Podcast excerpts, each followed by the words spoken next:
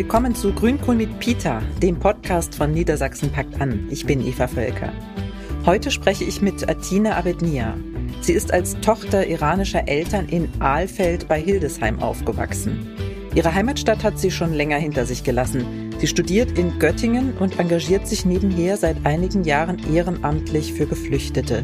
Zunächst mit Deutschunterricht, dann als Dolmetscherin für traumatisierte Menschen. In dieser Folge erzählt Atina, wie es für sie war, in der südniedersächsischen Provinz aufzuwachsen, wie sie als Nicht-Akademikerkind den Start an der Uni erlebt hat und warum sie sich ehrenamtlich für Geflüchtete engagiert. Herzlich willkommen zu Grünkohl mit Peter mit Atina Abednia. Schön, dass du da bist. Ja, danke, äh, liebe Eva. Freut mich, dass ich hier sein darf und äh, dieses Gespräch mit dir führen darf. Schön. Hast du den Weg gut gefunden hierher? Ja, war sehr einfach und dadurch, dass die Sonne scheint, ist es auch super schön draußen. Ja, super. Wir treffen uns nämlich hier heute in meinem im Homeoffice bei mir zu Hause natürlich mit Corona-Abstand und desinfiziertem Mikrofon und allem. Und ich habe ja auch ein bisschen improvisiert mit der Schalldämmung einen Vorhang aufgehängt und so. Ähm, und ich glaube, das klingt ganz gut. Sehr schön. Atina, ich habe ein paar Fragen vorbereitet. Ja. Als Einstieg so ein bisschen zum Warmwerden. Was ist dein Lieblingsessen? Oh, das ist eine schwere Frage. Ich habe gar nicht so ein konkretes Lieblingsessen, aber ähm, also so würde ich halt sagen, Zeresh Polo Bamor. Das ist so eine persische Spezialität. Äh, genau, mit Reis, Berberitzen und Hähnchenfleisch. Klingt sehr lecker. Ja, ist es auch. Und das ist wahrscheinlich auch das einfachste Gericht für mich, äh, was ich kochen kann. Wenn ich Besuch kriege, dann mache ich das am häufigsten, weil es einfach geht. Okay. Was ist dein Lieblingswort auf Deutsch? Oh. Ein Lieblingswort auf Deutsch. Hm. hm. Liebe, würde ich sagen. Liebe einfach. Liebe, ja. Liebe. Okay. Das ja so ein wirklich richtig Lieblingswort habe ich nicht, aber Liebe ist doch schon sehr nah. Schön. Ja. Okay. Dein Lieblingswort auf Farsi? Mein Lieblingswort auf Farsi. Also ich würde jetzt auf Farsi ähm, sagen einfach Esch. Ähm, hat tatsächlich die gleiche Bedeutung wie im Deutschen Liebe. Ähm, aber ja, ich, ich finde, das hört sich gut an. Kannst du es nochmal sagen? Eschq. Hat hinten raus noch so ein weiches G. Genau, genau. Klingt interessant. Ja. ja. Okay. Was ist dein persönliches Unwort des Jahres? Z-Soße. Willst du dazu noch was sagen? Warum ist es dein persönliches Unwort des Jahres? Also ich habe gemerkt, dass viele einfach nicht wissen, dass dieses Wort, äh, dass man sowas nicht in den Mund nehmen sollte und dass es einfach nicht geht. Weil es einfach Menschen verletzt. Ja, auf jeden Fall. Auf jeden Fall. Mhm, mhm. okay. Gut. Atina, du machst ja gerade deinen Master an der Universität Göttingen. In welchem Fach? Euroculture. Mhm. Genau. Was hat man sich darunter vorzustellen? Klingt irgendwie sehr hip. Ja, ja. Äh, vielleicht sage ich mal den ganzen Titel. Äh, das ist äh, Euroculture, Politics, äh, Culture and Society in a Global Context. Äh, das ist ein interdisziplinärer Studiengang und der ist komplett auf Englisch. Und äh, das ist so eine Zusammensetzung aus ganz vielen unterschiedlichen Fächern, ähm, bezogen auf Europa. Und ähm, ja, Genau, also da findet halt so ein Austausch auch statt mit anderen äh, unterschiedlichen äh, Menschen mit unterschiedlichen Hintergründen ähm, aus unterschiedlichen Ländern. Die werden dann sozusagen zusammengesetzt. Ähm, jedes Semester wird eine neue Gruppe sozusagen gebildet. Und ähm, genau, auf jeden Fall ein sehr, sehr spannender und interessanter Studiengang. Okay. Trotzdem, also trotz allem, trotz vollem Stundenplan und allem und Hausarbeiten, findest du Zeit, ähm, dich auch ehrenamtlich zu engagieren. Darauf kommen wir nachher noch zu sprechen ja. für ein sehr spannendes Projekt Conquer Babel. Jetzt erstmal wollen wir äh, über so ein bisschen über deine Lebensgeschichte reden. Du kommst aus Ahlfeld an der Leine in Südniedersachsen. Ja, genau. Wie bist du so aufgewachsen? Alfred, muss ich erstmal sagen, ist äh, keine große Stadt, aber es ist auch kein Dorf. Ich bin immer beleidigt, wenn jemand sagt, ich komme aus einem, also es ist halt einfach kein Dorf, es ist schon, ähm, ja, eine kleine Stadt, eine süße Stadt. Viele alte Leute gibt's in Alfeld, eher wenig so ein Leben für junge Leute, äh, wenig Ausflugmöglichkeiten, also Sachen, die man in der Freizeit machen kann, so Freizeitaktivitätsmäßig. Aber ich bin froh, dass ich in Eifel aufgewachsen bin, ähm, weil ich halt eine sichere und schöne Umgebung hatte immer und tolle Menschen und ähm, das heißt, du bist da ähm, groß geworden mit deiner Familie? Hast du Geschwister? Ja, genau. Ich bin in Alfred geboren ähm, und ich habe eine Schwester, die ist, ich muss immer selber überlegen, die ist 23. Ähm, mein Bruder, der ist schon 22 und äh, wir sind alle drei in Alfred geboren. Ja, meine Eltern waren auch schon immer in Alfeld und ich glaube, die können sich auch nichts anderes mehr vorstellen, weil irgendwann gewöhnt man sich auch da, äh, daran und vor allem auch an die Ruhe, die, die es da gibt. Wie alt bist du eigentlich? Äh, ich bin 26. Ah, okay. Du bist die Älteste von den drei. Ich bin die Älteste, genau. Ja. Aber ich werde immer eigentlich jünger als meine Schwester eingeschätzt, wenn man uns äh, so sieht. Äh, aber ich bin tatsächlich älter, ja. Okay. Und ähm, also du hast gesagt, deine Eltern waren schon immer in Aalfeld. Ähm, die kommen aber nicht aus Aalfeld, oder? Nee, meine Eltern kommen nicht aus Eifeld. Also meine Eltern kommen ursprünglich aus dem Iran. Und äh, mein Papa ist vor ungefähr 35 Jahren äh, glaube ich, nach Deutschland gekommen und ein bisschen später dann auch meine Mama.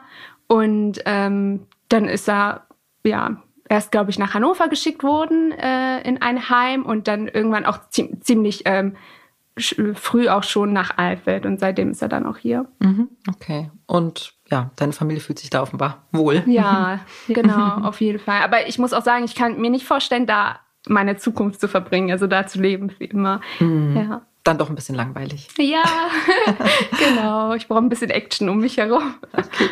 Ja. Also du bist in äh, Aalfeld dann eben groß geworden, Kindergarten, Schule. Wie war so dein, dein Umfeld? Gab es an deiner Schule auch noch andere Kinder aus Einwandererfamilien? Da waren zwar einige äh, mit Migrationshintergrund, unterschiedlichen anderen Kulturen äh, in, mein, in meiner Klasse oder auf meiner Schule, aber es war nicht viel. Und mein Freundschaftskreis an sich äh, hat hauptsächlich aus äh, Deutschen bestanden und ähm, ich habe mich super gut mit denen verstanden und ja, also meine zwei besten Freundinnen waren äh, Deutsche. Wir haben 24-7 zusammen äh, alles gemacht und äh, genau, aber das ging halt alles bis zu einem bestimmten Alter. Ähm, mhm. Und ähm, ich glaube, da war ich 16 oder 17, da bin ich auf die BBS gekommen und äh, dann ähm, waren in meiner Klasse ähm, zwei Leute, die, ähm, also eine ähm, äh, ähm, mit einem türkischen Hintergrund und mhm. eine mit einem libanesischen Hintergrund. Und irgendwie kam es dazu, dass wir uns dann gut verstanden haben mhm. und äh, wir dann sozusagen unsere eigene Gruppe gebildet haben. Mhm. Äh, und durch die bin ich dann auch wieder zu einem anderen Freundschaftskreis ähm, mhm. gekommen mhm. und mit anderen Leuten in Kontakt, die ähm, halt auch so einen Hintergrund wie ich haben. Also mhm. zwar keine Iraner, aber anderen kulturellen Hintergrund. Mhm. Und das war dann der Punkt, wo ich gedacht habe, irgendwie habe ich in meinem ganzen Leben irgendwas verpasst die ganze Zeit.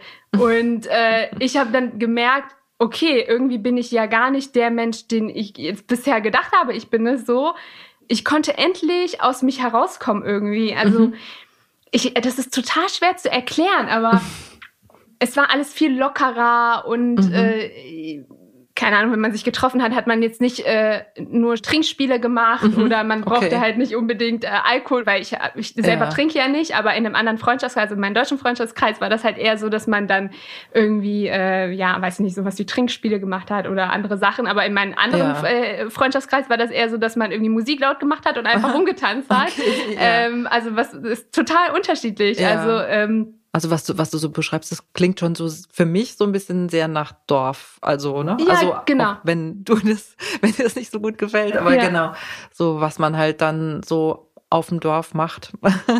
Genau. um sich irgendwie die Zeit zu verbringen oder so, die Zeit zu vertreiben. Ja, ja. genau, genau. Ah. So war das dann mhm. ähm, mhm. erst. Und ähm, also so ein bisschen wie so eine neue Welt entdeckt dann? Ja, total, total. Okay. Und äh, die waren auch schon ein bisschen älter und dann ähm, haben die zum Beispiel ähm, angerufen und gesagt, okay, wir holen dich jetzt ab, hatten schon Führerschein, mhm. wir fahren jetzt mal in eine ähm, Bar, keine Ahnung, Shisha-Bar oder was mhm. auch immer, gehen mal raus. Und das mhm. hatte ich halt mit meinen anderen Freunden ja. nie, dass ich mal irgendwie so mhm. einfach spontan auch irgendwas mache, ne? Mhm. ohne dass irgendwas geplant ist oder mhm. ähm, wir haben, also eigentlich sollte man das nicht machen, zum Beispiel an roten Ampel angehalten, äh, also als die Ampel rot waren, haben, sind kurz aus dem Auto ausgestiegen, haben getanzt, bis die Ampel wieder grün wurde.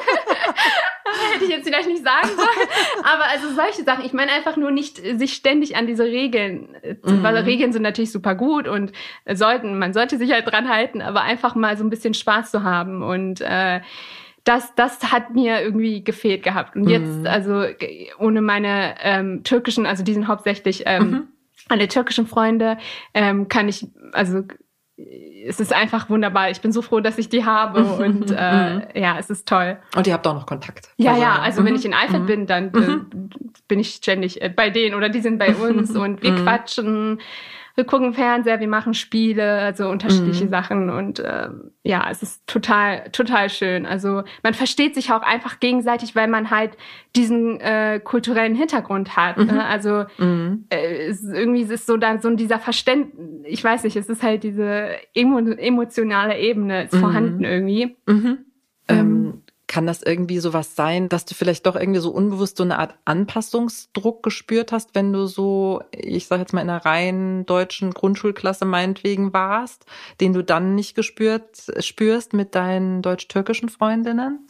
Ja, vielleicht könnte man das tatsächlich so so nennen, dass man äh, ja, aber auch unbewusst so, mhm, ne? ja. dass man wirklich unbewusst, mhm. dass man äh, denkt, dass man sich anpassen müsste, also dass man dann auch denkt, dass man so ist wie sie, aber dann doch schon eigentlich so einen Unterschied zwischen ein ist, mhm. aber den man nicht wirklich wahrnimmt, weil mhm. man ja nicht Leute hat, die so ticken wie ein eigentlich. Ja, äh, ja, ja, ja, Genau. Also man kriegt es irgendwie nicht gespiegelt so. Ne? Genau, also, genau, ja. genau. Mhm. Und das hatte ich aber bei der neuen Gruppe dann mhm. äh, schon, mhm. dass es so war. Mhm. Und äh, mir ist aufgefallen, dass mir was fehlt, aber ähm, mir ist es immer nur dann aufgefallen, wenn ich äh, im Urlaub, also wir sind ja jedes Jahr in den Iran geflogen, ähm, wenn ich im Urlaub da im Iran war und ich umgeben mit meiner Familie und mit so vielen Leuten, mhm. also unglaublich große Familie und so viel Herzlichkeit und so viel Wärme gespürt habe. Mhm. Und dann nach Deutschland gekommen bin, mhm. ich habe mich immer fremd gefühlt. Mhm. Also es war mhm. irgendwie so, oh Gott, wo bin ich hier? Und die ersten, die erste Woche war sowieso immer die schlimmste. Wir haben dann immer mhm. geweint zu Hause, oh weil, also meine Mama vor allem auch, weil äh, wir halt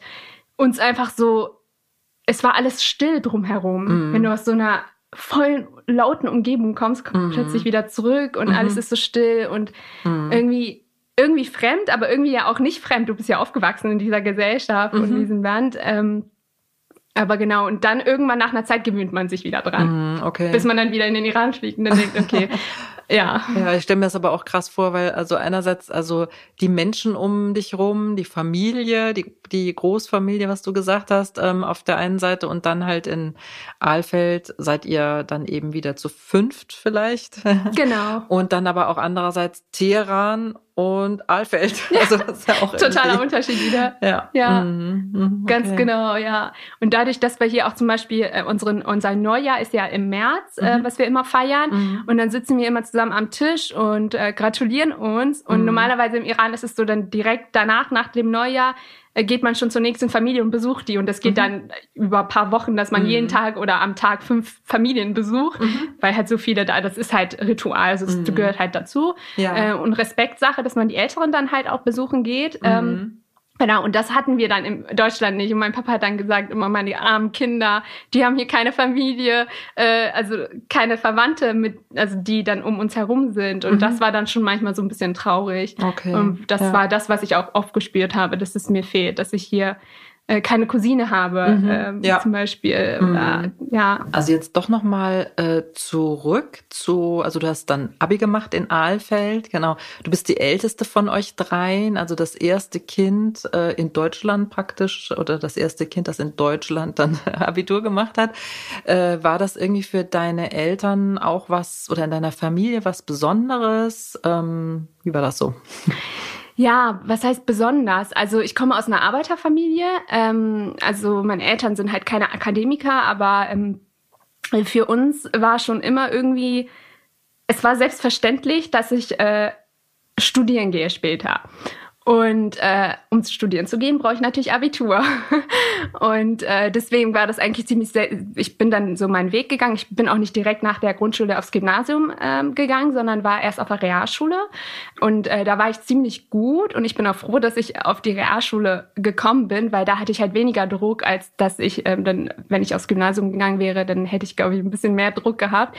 Und äh, so konnte ich halt als, äh, als Jahrgangsbeste dann die Realschule ähm, verlassen und dann direkt ähm, für, äh, auf die BBS ähm, und da in dem Bereich Gymnasium, Gesundheit und Soziales habe ich dann mein Abitur gemacht und danach direkt äh, Studium. Meine Eltern waren natürlich super stolz, ähm, aber was anderes kam auch irgendwie gar nicht in Frage. Ähm, ja. Okay, also es war eigentlich dann schon von klein auf. Hatten deine Eltern so ein bisschen den Plan für dich, dass du studieren würdest? Ja, schon. Also ähm, nicht nur, also die haben, irgendwie war das auch für mich selbstverständlich. Also ich wollte auch irgendwie gar nichts anderes als zu studieren. Das war schon so eingeprägt bei mir, dass es das Beste ist und dass, ähm, ja, meine Eltern, ich weiß, dass meine Eltern nur das Beste für mich wollen und ähm, dass sie halt eine gute Zukunft für mich wollen. Und äh, ich kann mir auch vorstellen, dass dadurch, dass sie die Gelegenheit, also die Möglichkeit nicht dazu hatten, dass sie dann äh, für uns das gerne wollten und auch wirklich sehr viel Wert auf Bildung legen. Ähm, und da bin ich auch sehr froh drüber, dass mein Papa so diszipliniert war und ähm, uns auch immer da unterstützt hat. Wie hat er euch dann unterstützt? Ähm, ja, sei es äh, bei den, also Hausaufgaben nur bis zu einer bestimmten Klasse ging das natürlich nur, weil er darüber hinaus dann auch nicht so viel ähm, helfen konnte. Aber äh, dass er uns dann auch gesagt hat, okay, jeden Sonntag 10 bis 12 ähm, wird so eine nicht Nachhilfestunde, aber so eine Lernstunde eingelegt. Danach dürft ihr Sonntagsmärchen gucken. Auf Kika lief, lief das sonst kein No Way. Und dann haben wir uns immer zu dritt hingesetzt und von 10 bis 12 dann immer gelernt. Ähm, jeden Sonntag, das war noch in den jungen Jahren. Nachhilfemäßig, wenn wir was brauchten, natürlich hat er da irgendwie ähm, auch ähm, versucht, Unterstützung zu suchen. Äh, aber meistens haben wir dann Nachhilfe gegeben anderen Menschen, als dass wir Nachhilfe bekommen mhm. haben. Ähm, aber ja, er war auch immer aktiv, äh, was in der Schule als Elternsprecher war beispielsweise aktiv. Mhm. Also mein Papa war wirklich immer irgendwie nonstop äh, hinter uns. Und mhm. er ist auch immer zu allen Elternsprechtagen gegangen, wo man dann mit den Lehrern äh, mhm. über die Noten und so spricht. Und die Lehrer haben sich jedes Mal gewundert, wieso er zu diesen Elternsprechtagen kommt, weil die Tochter ja eigentlich super gut in der Schule ist. Aber ich glaube, er mhm. wollte das immer nur hören, um die Bestätigung zu haben. ja. Ja, also sehr, sehr aktiv dann. Ja, okay. Ja. Hast du auch manchmal Druck dadurch gespürt? Ja, schon so ein bisschen, dass ich jetzt lieber mit einer guten Note nach Hause kommen sollte. Ähm, ja, auf jeden Fall. Aber man hat ja selber ein gutes Gefühl, wenn man irgendwie gute Noten schreibt und man weiß ja, dass man was für die Zukunft macht. Also du bist nicht von dem Druck überwältigt worden Nein. oder so, das ja. Mhm. Nein, mhm. nicht nicht nee, nee. Mhm, okay. Du hast vorhin das äh, persische Gericht erwähnt. Ähm, also du hast dann ja von deinen Eltern auch sehr viel ähm, aus dem Iran mitbekommen, was sie eben so mitgebracht haben an Alltagsritualen und so. Ähm, und auf der anderen Seite bist du in einem, ja, glaube ich, sehr wenig diversen Dorf oder in einer sehr wenig diversen Kleinstadt groß geworden. Genau. Wie war das für dich? Ja, das ist, glaube ich, eine sehr spannende Frage. Ähm, ich, ja, genau, ich bin mit zwei Kulturen aufgewachsen. Ähm, ich habe sehr viel Iranisches mitbekommen und äh, also ich würde auch sagen, die iranische Kultur dominiert auch irgendwie bei mir oder in unserem Haushalt eher ähm, als die deutsche. Ähm, aber meine Eltern haben immer versucht, dass wir jetzt zum Beispiel auch die deutschen Rituale einhalten oder die ähm, Feierlichkeiten wie zum Beispiel Ostern, Weihnachten. Also Ostern gab es dann jedes Mal ähm, Geschenke im Garten, die wir dann gesucht haben. Also muss ich auch sagen, sogar bis heute noch. Ähm, und Weihnachten, dass wir dann immer einen Tannenbaum hatten und ähm, äh, dann Geschenke und ein gemeinsames Essen. Familie hatten wir ja hier leider nicht oder haben nicht so viel hier. Äh, deswegen waren wir immer nur unter uns. Und äh, genau, das haben die, haben die halt bewusst wirklich ähm, versucht einzuhalten, einfach damit wir uns nicht so ausgegrenzt fühlen, wenn man, man dann in der Schule mit äh, den Mitschülern redet und die dann sagen, ah ja, Weihnachten, was hast du bekommen? Und äh, nachher kann man dann irgendwie auch nicht nichts erzählen, das wäre ja auch blöd. Ich kenne das so ein bisschen. Also ich war tatsächlich von der fünften bis zur neunten auf einem katholischen Mädchengymnasium. Ach, okay. Das war aber irgendwie, weil es gab nicht wirklich eine Alternative in der Stadt, nicht weil meine Eltern so wahnsinnig katholisch waren, aber ich kann mich erinnern, dass wir dann regelmäßig im Religionsunterricht so nach Weihnachten und nach Ostern ja, und wie habt ihr zu Hause Weihnachten und Ostern gefeiert? Und ich immer so ein bisschen auf glühenden Kohlen saß, dass ich hoffentlich nicht drankomme, weil ich dann auch Angst hatte, was Falsches zu sagen, dass ich vielleicht nicht katholisch genug, ne, dass wir nicht in dem und dem Gottesdienst waren oder so. Mhm. Und das ist vielleicht irgendwie ähnlich, oder? Ja, ja, sehr, sehr interessant. Also ja, mhm. genau. Also es ist dann immer so gut, wenn man äh, es ist, es hat auch Positives, wenn man mit zwei Kulturen aufwächst, sucht man sich irgendwie alles Positive von beiden Kulturen jeweils und dann äh, genau mhm. ähm, nutzt man das. Das ist ähm, ganz schön und es war, also ich kann mir eigentlich auch nichts anderes vorstellen als ich habe das immer so als was Besonderes gesehen, dass ich irgendwie so äh, eine zweite Kultur habe oder ja, wobei ich also wenn ich so überlege, ich habe mich auch immer irgendwie als Iranerin eher gesehen als als Deutsche. Ähm, ich weiß jetzt nicht, wahrscheinlich lag das daran, dass wir halt wirklich sehr iranisch gelebt haben oder dass meine Eltern halt sehr viel ähm, iranische Kultur mitgegeben haben. Ähm, Gab es irgendwie ein, ich weiß nicht, so ein Aha-Erlebnis, wo du dir, dir, dessen dann auch so bewusst geworden bist? Oder war das eher so ein schleichender Prozess, dass das für dich einfach so ganz selbstverständlich war? Und genau, ich würde eher sagen, das zweite. Also ein schleichender mhm. Prozess auf jeden mhm. Fall, weil das war für mich. Also ich kann mir gar nichts anderes mehr, äh, ich, kann, ich kann mich an gar nichts anderes erinnern. Also dass ich auch mhm. anders gedacht hätte, dass ich irgendwie Deutsche bin oder so. Oder wenn mich mal jemand gefragt hat, also früher hat mich irgendwie selten jemand gefragt, du, wie du dich, wie, was bist du, woher kommst du, wie, wie fühlst du dich als was? Äh, als du noch kleiner warst. Als also, ich kleiner war, du, genau, mm, genau. Jetzt ist es ein bisschen mm. anders, aber als ich kleiner mm. war und äh, ich bin immer davon ausgegangen, ja, ich bin Iranerin, also. Mhm. Und es gab nicht irgendwelche Konflikte oder für dich selber, dass du dich gefragt hast, auf der einen Seite, die machen das so und zu Hause machen wir, keine Ahnung, was anders. Nee, Überhaupt mhm. nicht. Also wie gesagt, ich habe das als was Besonderes gesehen mhm. und was Schönes, das wir haben. Und dadurch, dass ich damit aufgewachsen bin, war es halt für mich einfach selbstverständlich. Das gehört dazu. Und da habe ich mich auch nie, äh, da, das habe ich auch nie hinterfragt irgendwie. Mhm. Und du hast gesagt, also je älter du geworden bist, desto eher haben dann Leute auch gefragt, woher kommst du eigentlich oder so, ne? Also die berühmte Frage. Genau, genau. Wie, ja. ähm, wie gehst du so damit um? Oder ja, nervt es dich eben auch manchmal? ja, also ähm, das Witzige ist ja, dass es bei mir gar nicht auffällt, dass ich irgendwie äh, aus einer anderen Kultur komme. Mhm. Also du hast vielleicht, weil die Leute dich jetzt nicht so sehen, ne? Du hast ähm, ja dunkelblonde Haare und blaue Augen eigentlich. Genau, ja. genau, genau. Ja. Ähm, ja, genau. Deswegen merkt man das so bei meiner Schwester eher, weil die etwas äh, dunkler ist. Ähm, aber bei mir merkt man das halt nicht. Deswegen werde ich auch nicht so oft angesprochen. Aber wenn ich mal angesprochen werde, dann ähm, muss ich sagen, stört es mich tatsächlich nicht, weil ich äh, bin irgendwie darauf stolz, diesen kulturellen Hintergrund noch zu haben. Ähm, und ich gebe das auch gerne weiter. Genau, aber ich kann mir auch vorstellen, dass man irgendwann genervt ist, wenn man ständig danach gefragt wird, woher kommst du? Ähm, das ist ja eigentlich wirklich nicht wichtig, woher man letztendlich kommt. Wie war das für dich, als du aus Aalfeld dann nach Göttingen gekommen bist? Erstmal Kulturschock? Ähm, ja, ja. Also Göttingen ist jetzt auch keine Riesenmetropole, aber ich kann mir schon vorstellen, es ist halt Stadt. Ja, also für mich war das schon so eine Großstadt. für mich war das eine Großstadt. Also jetzt ist es eher kleiner geworden. Mittlerweile ist es schon ja sehr übersichtlich auf jeden Fall. Ähm, ja, es war schön. Also ähm, mit Göttingen hatte ich vorher überhaupt nichts äh, am Hut. Also Hannover eher irgendwie, äh, weil Hannover war die nächstliegende Stadt, die, also als Großstadt äh, bei uns. Ähm, und ähm, Göttingen geht ja in die entgegen, äh, entgegengelegte Re Richtung sozusagen. Und ähm, ja, also ich habe mich gefreut, äh, einen neuen Abschnitt in mein Leben zu beginnen. Und das, ähm, ja, ich bereue es nicht, dass ich mich dann letztendlich für Göttingen auch entschieden habe. Mhm, okay. Wie bist du dann so an der Uni klargekommen? Wie war das? Hast du dich da leicht zurechtgefunden am Anfang? Nee, es war tatsächlich sehr schwer, weil wie du auch schon vorhin angesprochen hattest, ich bin äh, die erste in meiner Generation, die studiert sozusagen. Ähm, und äh, ich hatte halt überhaupt keine Hilfe, was, also von meinen Eltern oder irgendjemand anderes in der Familie.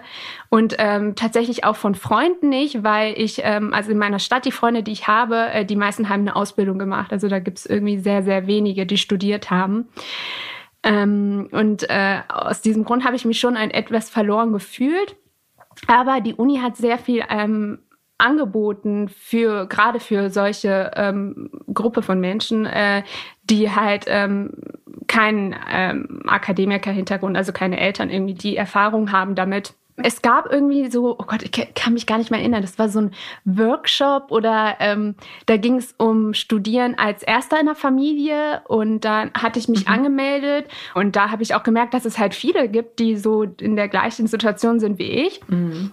Und ähm, da hat man dann ein ähm, Tandem bekommen, zugewiesen bekommen, den man dann, äh, der einen dann unterstützt hat ähm, mhm. bei Fragen. Also wenn man irgendwie, mhm. keine Ahnung, äh, Bücher ausleihen wollte, sich mhm. im System zurechtfinden wollte. Genau, mhm. Mhm. das war ganz okay. gut. Und später habe ich dann diese Aufgabe, diese Rolle ah. übernommen. Mhm. Okay, ja. naja, cool. Ja hat das Leben an der Uni und das Studium irgendwie deinen Blick auf die Welt verändert? Sehr, kann ich sagen, auf jeden Fall. Ich bin ein total anderer Mensch geworden. Also ein ganz andere Blickwinkel habe ich jetzt. Ähm, dadurch, dass ich jetzt, dass sich mir so viele Türen eröffnet haben, auch so viele Informationen, die man bekommt durch den Austausch, der auch stattfindet an der Universität, ist ja nochmal komplett anders als den, den man in der Schule hat oder ähm, ja, im Dorf, ähm, in der Stadt. ähm, ja, als ich in Alfred war, da war man irgendwie in seinem eigenen Bubble, also in seiner eigenen Blase sozusagen. Mhm. Und äh, man hat sich irgendwie keine Gedanken um das drumherum gemacht, um mhm. die Welt, was in der Welt so passiert. Und mhm. äh, auch, also so, auch was Politik zum Beispiel angeht, hatten wir nie irgendwie so richtig, hatte ich gar keinen Kontakt irgendwie dazu. Mhm. Ähm, und dann äh, an der Uni, also mit der Uni und mit meinem ganzen Engagement und den ganzen vielen Leuten, die ich kennengelernt habe, habe ich einen komplett anderen Blick auf die Welt äh, bekommen und die Probleme, die es auf dieser Welt gibt. War das dann auch äh, so der, der Weg äh, dahin, also dass du dich dann eben für Conquer Babel äh, engagiert hast. Conquer Babel ist ja so ein, kannst du vielleicht mal erzählen, was Conquer Babel eigentlich macht? Genau, ja, also Conquer Babel ist eine Hochschulorganisation, ähm, die hilft geflüchteten Menschen.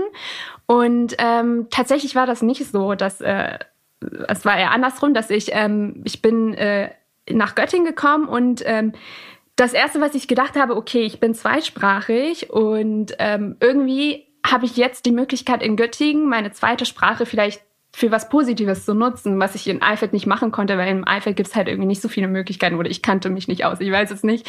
Ähm, Genau, und dann habe ich halt direkt nachgeguckt, äh, was es gibt. Und äh, dann kam auch ähm, äh, wenn man in so einem, also als wenn man äh, in so einem Seminarraum oder Vorlesungsraum ist, dann kommen ab und zu Leute rein, die sich dann vorstellen und dann die äh, irgendwelche Projekte vorstellen, die sie haben, wo man dann auch teilnehmen kann. Und ähm, das hatte ich mir dann gemerkt und habe mich dann bei denen gemeldet. Und die waren ganz neu, also tatsächlich auch in demselben Jahr noch äh, gegründet. Und äh, es war, es ist später dann ein Verein geworden. War das dann 2015? Das also, war 2015, ah ja, genau. Als eben viele, also relativ viele Geflüchtete auch hier nach Göttingen gekommen sind. Genau, das war auch der Grund, wieso mhm. äh, diese Organisation gegründet wurde. Mhm. Und ähm, ich war halt einer der ersten Mitglieder ähm, direkt und alles war so unstrukturiert noch und sehr neu und mhm. frisch mhm. und ähm, genau, dann habe ich angefangen, mich dort zu engagieren. Und Conquer Babel mhm. unterstützt halt die Geflüchteten, was zum Beispiel Deutschunterricht angeht, was äh, Bürokratie angeht. Wir haben Dolmetscher, die dann die Leute begleiten ähm, zu Anwaltsbesuchen. Ähm, Termin, Arzttermin, ähm, ja, dann Veranstaltungen, also alles Mögliche. Hm. Welche Rolle glaubst du spielt es für deine, ähm, für die Menschen, denen du da bei Conquer Babel hilfst oder denen, die du unterstützt, dass du ähm, ja selbst sozusagen muttersprachlich deine erste, würdest du sagen, Persisch oder Farsi ist deine erste Sprache oder deine Muttersprache? Ja, ich würde sagen, meine Muttersprache ja, auf jeden Fall, ja. ja. ja. Welche Rolle spielt das für, für die? Äh, eine sehr große Rolle, weil die sich dann ähm, verstanden fühlen. Verstanden nicht, äh, was, was Sprache angeht, sondern verstanden einfach, was äh, die emotionale Ebene so ein bisschen angeht. Mhm. Ähm, und das ist ganz wichtig, wenn man hierher kommt, glaube ich, mhm. und ähm, keinen Menschen kennt oder wenn die Menschen äh, nicht deine Sprache sprechen, dass mhm. du dann jemanden hast, der ähm, mit dem du dich unterhalten kannst und mhm. ähm, der dir dann dabei auch noch helfen kann äh, mhm. auf deiner Sprache. Das ist äh, sehr hilfreich, denke ich. Mhm. Sonst muss man irgendwie, wenn das möglich ist, auf Englisch ausweichen, was dann wahrscheinlich auch wieder eine große Einschränkung ist, ne, so in der Kommunikation. Genau, genau. Ja. Und äh, sehr oft können die Menschen halt auch mhm. wirklich, also das Englische ist ja. nicht so ähm, mhm. so gut, dass man sich dann äh, auf der Sprache unterhalten könnte. Ja, ja, ja okay. Ja, aber Persisch, also immer wenn ich angefangen habe, dann Fazit zu reden mit denen, waren die erstmal schockiert und haben mich mit ganz großen Augen angeschaut, weil die niemals gedacht hatten von mir, dass ich Farsi kann. Und dann haben die sich super gefreut. Und äh, ja, also super, super Erlebnisse. Und man kriegt so viel Dank zurück und so viel Gutes von den äh, Menschen, das macht, erfreut einen wirklich. Also das ist sehr schön. Mhm. Das heißt, auch von Iranerinnen und Iranern wirst du nicht als Iranerin gelesen, Nein. sozusagen, was du ja eigentlich auch nicht bist, aber ja. okay. Ja.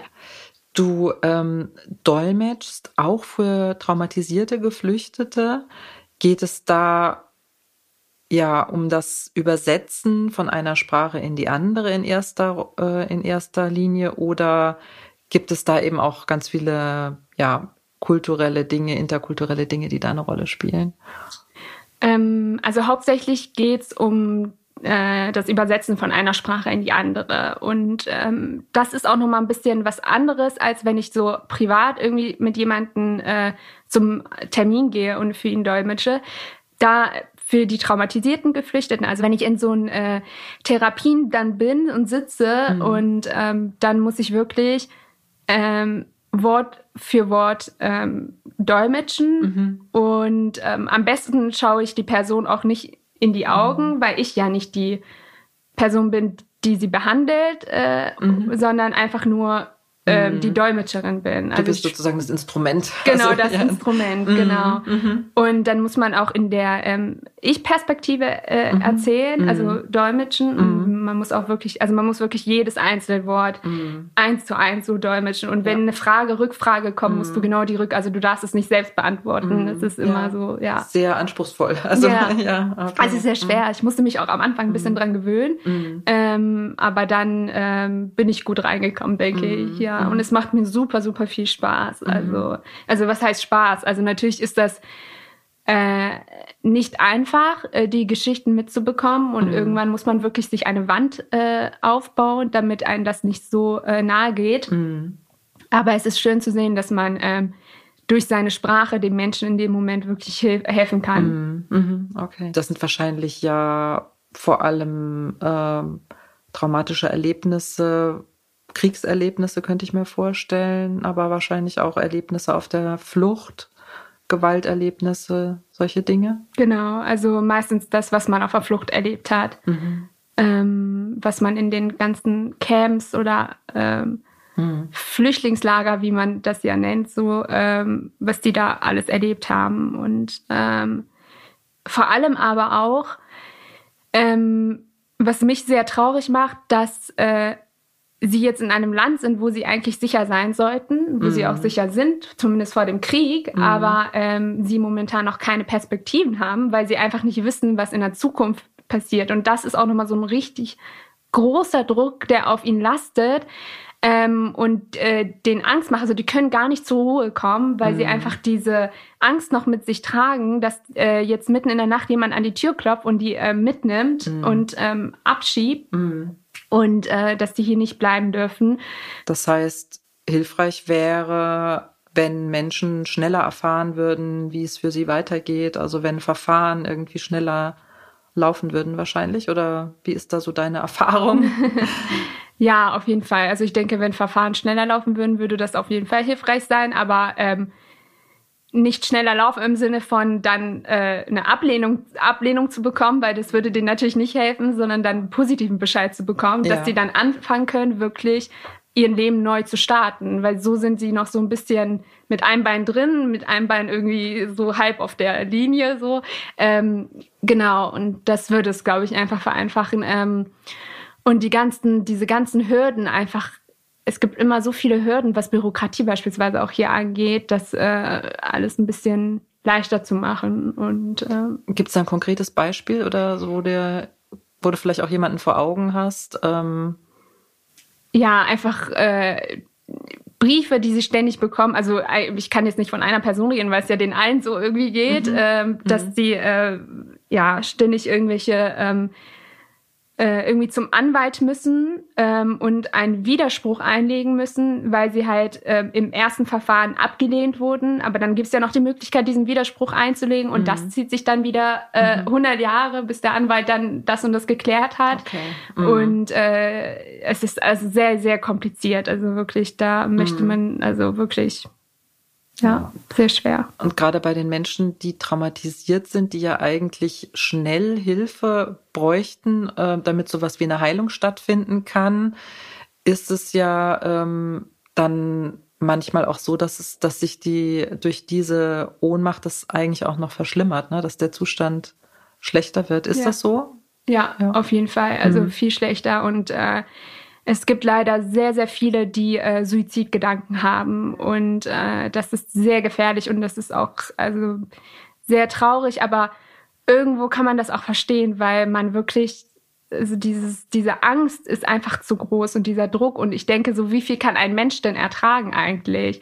Mhm. Äh, und das ist einfach, ja, sehr, also eine Frau zum Beispiel, die mit mir gesprochen hat, die meinte, ich bin ähm, aus Afghanistan nach in den Iran, habe da zehn Jahre gelebt. Ähm, dann da hatte ich keine richtigen Papiere, da war ich nicht anerkannt, da hatte ich keine Heimat. Mhm. Mhm. Ähm, dann bin ich geflohen in die Türkei, habe da ein paar Jahre gelebt, auch da hatte ich keine mhm. Papiere, war, hatte keine Heimat. Mhm. Und jetzt bin ich hier und hier bin ich auch immer noch heimatlos. Also wo gehöre ich denn hin? Also ja. wa was für einen Sinn hat mein Leben eigentlich? Mhm. Das mhm. ist äh, wirklich, also. Mit jeder Station sind dann Hoffnungen verbunden. Genau, die dann jedes Mal auch wieder zerstört werden. Mhm. Und ähm, ja, also es ist, es ist furchtbar. Und äh, das mit der Bürokratie meinte ich auch zum Beispiel, wenn jetzt ähm, die Menschen, die sind, werden eher nicht in der Stadt ähm, in die Stadt verteilt, mhm. ähm, jetzt in Göttingen, sondern in, mhm. in der Umgebung. Ja. Und das ist sehr schwer, weil sie keinen Zugang ähm, haben zu äh, erstens zu anderen Menschen, was ja sehr wichtig ist, wenn man hier ähm, neu ist. Und ähm, auch die Ärzte sind hier ja. nicht in der Nähe, ja. äh, sind nicht bei denen in der Nähe. Mhm.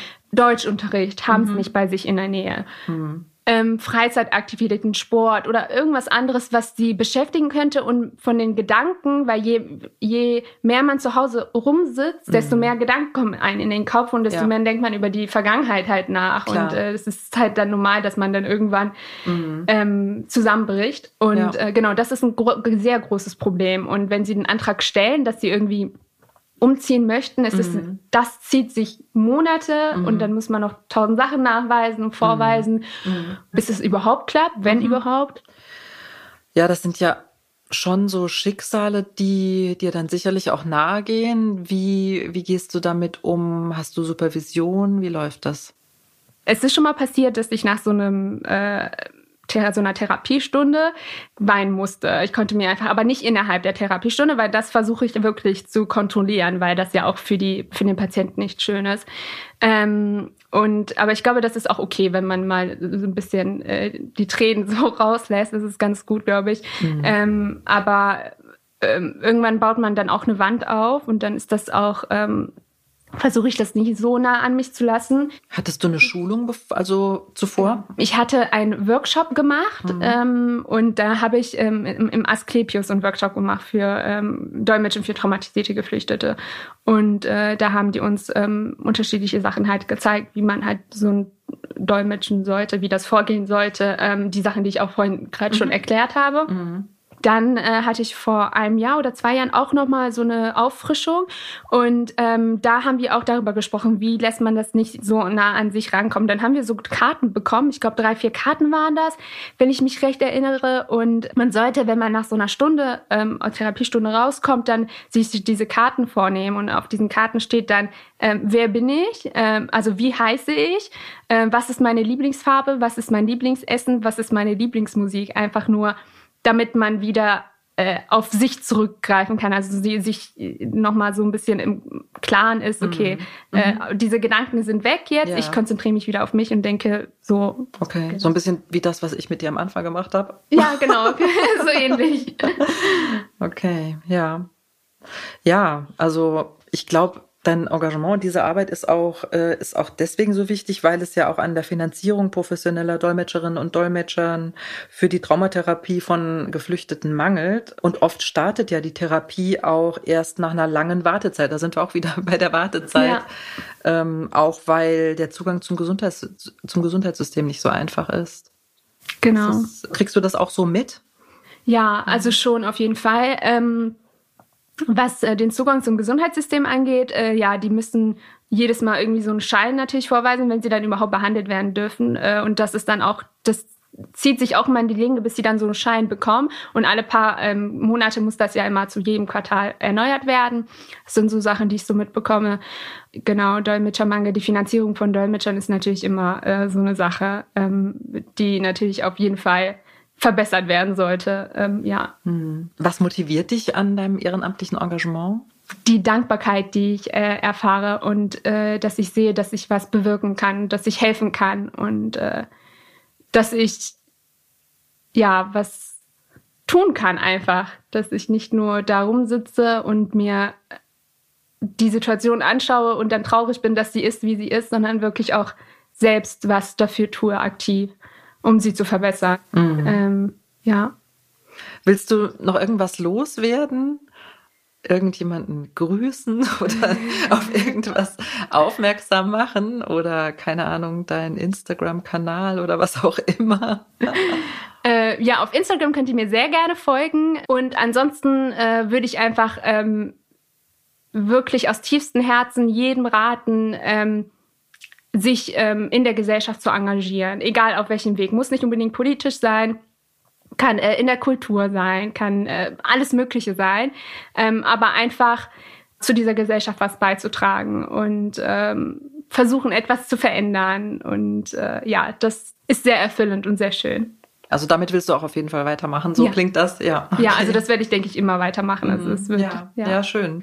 Ja, dann ähm, alles Gute dabei weiterhin und ja, dass deine Pläne, die du ja nicht hast, ähm, aufgehen oder dass dein Weg einfach ja ein guter ist.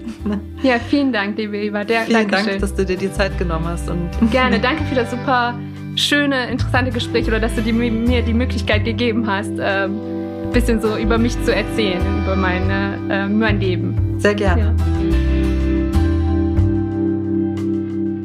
Das war das Gespräch mit Atina Abednia. Ich hoffe, es hat euch gefallen. Mich haben ihre Lebensfreude und ihre Energie sehr beeindruckt. Hier nochmal kurz ein paar Infos zu den Organisationen, für die sie sich ehrenamtlich engagiert. Das ist einmal Conquer Babel, eine Initiative von Studierenden der Uni Göttingen für Geflüchtete und das Netzwerk Traumatisierte Flüchtlinge in Niedersachsen. Wenn ihr gucken wollt, was Atina sonst noch so macht, folgt ihr auf Instagram unter atina.ab, also Atina A-T-I-E-N-A. A-B.